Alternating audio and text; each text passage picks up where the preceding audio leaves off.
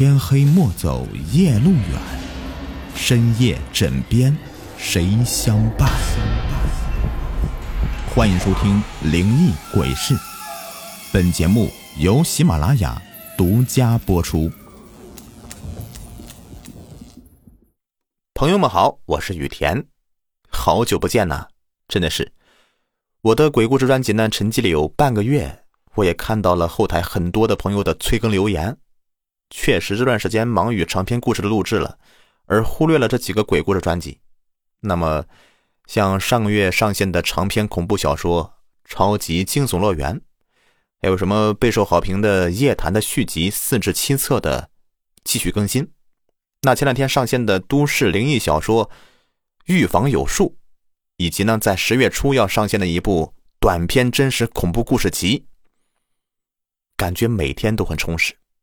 每天时间都安排的满满的，那感觉爽极了。那为了咱们每个专辑都能够继续更新呢，我决定调整一下咱们节目的更新的频率，也会在最近的节目里面啊增加一个抽奖环节。哎呦，一说抽奖发福利，你们就来劲儿了啊！我呢会在评论区里面设定一个随机抽奖，只要是听节目参与留言的朋友啊，不管是夸我帅也好，还是吐槽我也罢。留言了就算是参与了，隔天系统开奖，好运砸您头上。那么恭喜啊，我给您发一个喜马拉雅的会员月卡。那么以后的每期节目都是如此，会不会是以后听节目啊，就跟是买彩票似的？看到更新了以后，我管你三七二十一啊，二话不说，我直接留言了再听。你看着中奖之后呢，我那些会员专辑是不是就可以听起来了呀？那有的朋友说了：“嘿，我抽到会员了，我偏不听你的，哎，就是玩那行，那是您的事啊，您随意。忘了说了，以后咱专辑的是每周的一三五七下午的一点更新。那么为什么选择这个时间段呢？首先呢，是有很多朋友，特别是一些女孩子也很喜欢听我们的节目，但是半夜听啊，有些小怕怕。那么中午更新呢？这部分的朋友啊，也能够轻松的参与到咱们的活动中来。今天这期啊，属于整改后的第一期，所以在半夜更新了。那么二话不说了，先进入整改后的第一期节目吧。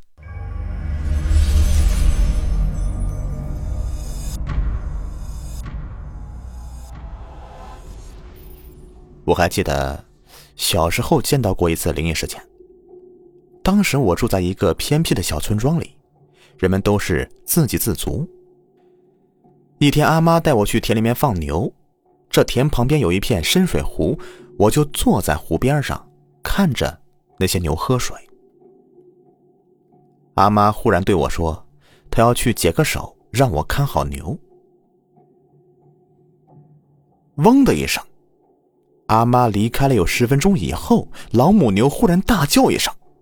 我就不解的望向那个老母牛，只见到那个老母牛啊，正在一步一步的往着深水湖里走去。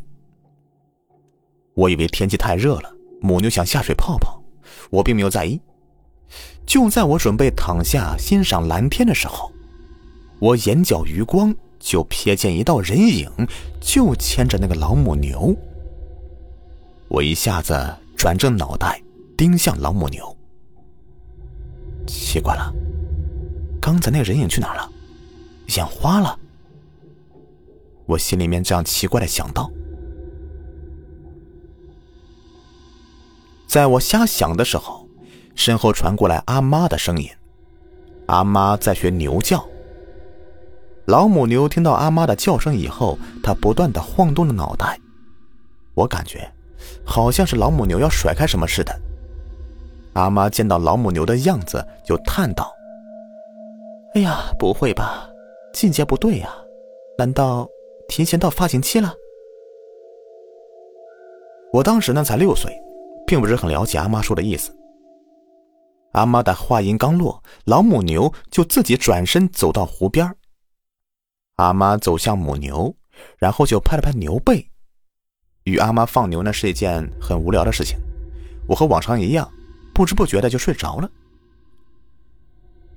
在我睡得迷迷糊糊的时候，忽然被一群牛的叫声给吵醒。我睁开眼睛，只见到眼前群牛乱舞。只见我家的牛啊，全部都是两只脚站了起来，不断的乱走。我就看着眼前这个场景呢，觉得新奇的不行。我转头就发现，阿妈竟然也睡着了。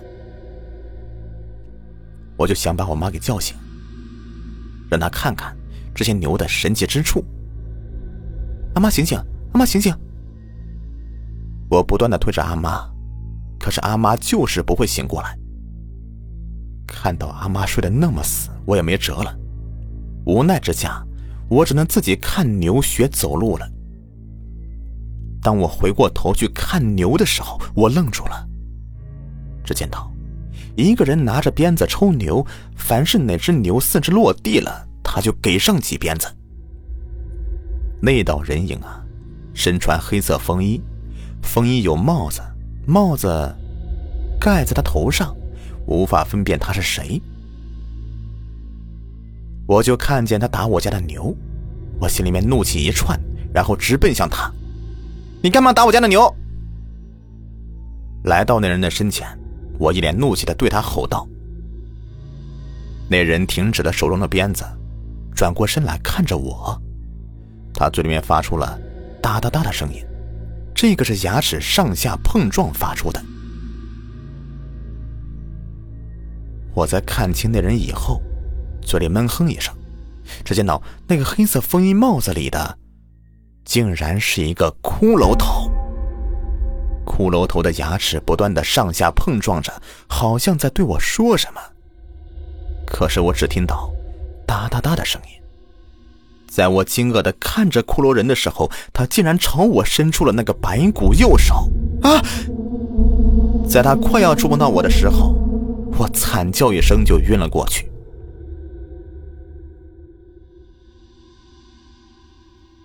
傍晚时分，阿妈先醒了过来，然后他才把我叫醒。当我醒来，第一句话就是“鬼啊！”阿妈被我这一惊一乍给吓到了，然后一巴掌拍在我的脑袋上，骂道：“你瞎说什么呢？”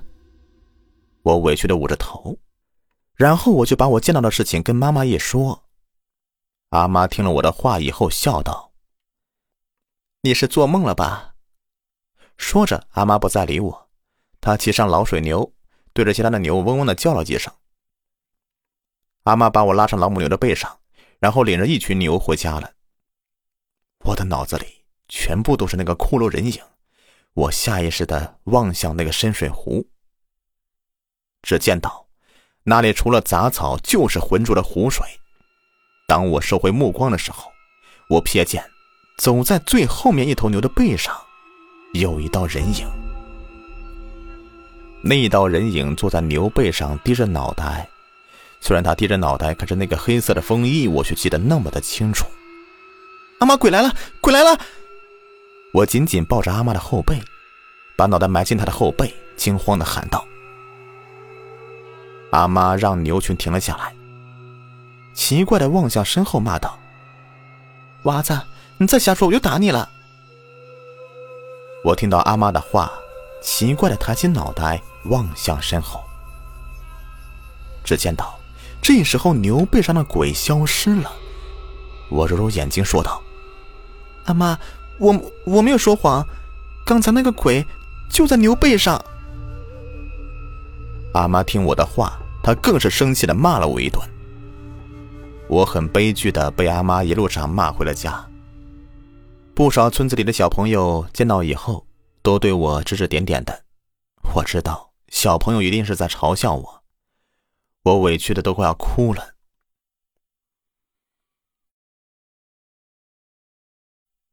回到家以后，天色已经暗了下来，阿爸已经煮好饭等着我们了。当我见到桌上的炸肉丸，我的心情立马就多云转晴了。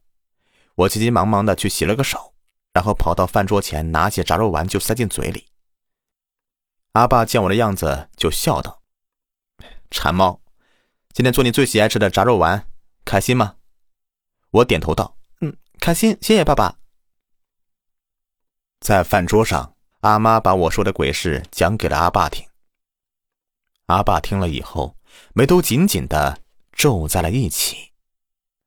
阿妈见后也笑骂道：“死鬼，这种事情你也信呐？”阿爸捏了捏鼻子，回道：“孩子总能看到一些我们看不到的，而且娃子也不可能拿这事来撒谎呢。”接着，阿爸和阿妈就争执了起来。我默默的吃着炸肉丸，看着他们俩争吵。乡下人睡觉都特别早。我吃完饭以后，洗漱以后，我们就上床休息了。直到睡到了半夜，我们被一阵嗡嗡声给吵醒了。那是一群牛同时发出了叫声。当时我是和阿爸阿妈一起睡的，我坐起来的时候就发现呢，阿爸已经站在了窗户口，望着外面。原来阿爸比我醒得早。让我不解的是，这么吵，阿妈竟然能够睡得这么死。我跳下床，阿爸见我以后做了一个嘘的手势，我见以后点点头，然后轻声的走到阿爸旁边。我们父子俩就这么的透着窗户，看向院子对面的牛棚。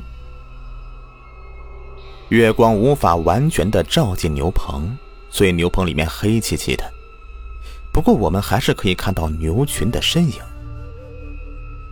从牛的身影上来看，他们的姿势好像是两脚行走。在我和阿爸的疑惑之下。牛棚的门“啪”的一声被打开了，只见一个身穿黑色风衣的人领着一群牛走出了牛棚。那人手里面还拿着一把大大的月牙镰刀。阿爸看见那道人影以后，身子一抖，看着那人要把我家牛给带走，我就看了阿爸一眼。阿爸对我摇摇头说道：“算了，让他去吧。”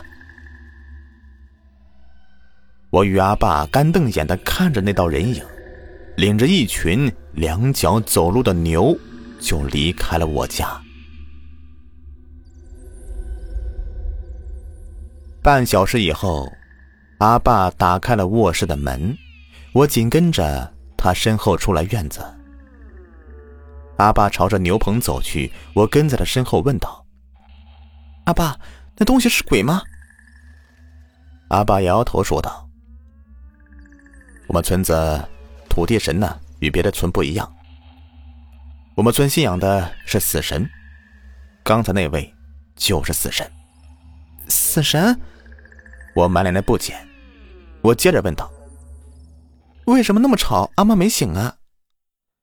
阿爸苦笑道：“死神出现，阴气和阳气不成正比的人呢，就会陷入昏睡。你阿妈是女的。”阴气比男人重点，所以死神出现时候，你阿妈就陷入昏迷了。说着，阿爸领着我走进牛棚。只见到牛棚里的牛啊，全都没了。不过牛棚的地上竟然有三块金光闪闪的铁块。阿爸捡起铁块，嘀咕道：“原来是来买牛的呀。”当时我并不知道那三块铁。是黄金，当时一块黄金的重量起码有两斤，足够付牛的钱了。第二天，阿爸把事情给阿妈说了，阿妈看着那三块黄金，哈喇子都流了出来。直到我长大以后啊，阿爸都不肯告诉我死神买牛的原因。我知道阿爸一定有很多秘密没有告诉我，毕竟死神出现那天呢，阿爸的性格就变了。也就是从那时候起，阿爸就莫名其妙的成为我们村子里的神棍。凡是村子里有一些奇怪的病，都去找阿爸。每每病人喝下阿爸给的神水的时候，病人第二天就会痊愈。我知道，那所谓的神水，其实就是阿爸的尿。好了，这个故事里的场景，你们觉得惊悚吗？反正我觉得是汗毛倒竖了。那么我为什么会汗毛倒竖呢？是吧？我一个讲鬼故事的，因为我家后头啊就有一个养牛场，但每天都能听到那牛啊忙忙忙的叫唤。万一哪天那牛场里的牛啊站起身来，走到我家的窗户口，对我说一句，说一句什么？你们来填哈，反正我知道，评论区的人才多。好了，今天节目就到这里了，别忘了评论留言参与抽会员活动啊！喜欢听我讲故事的，那就点一个订阅吧。好了，朋友们，下期再见，拜拜。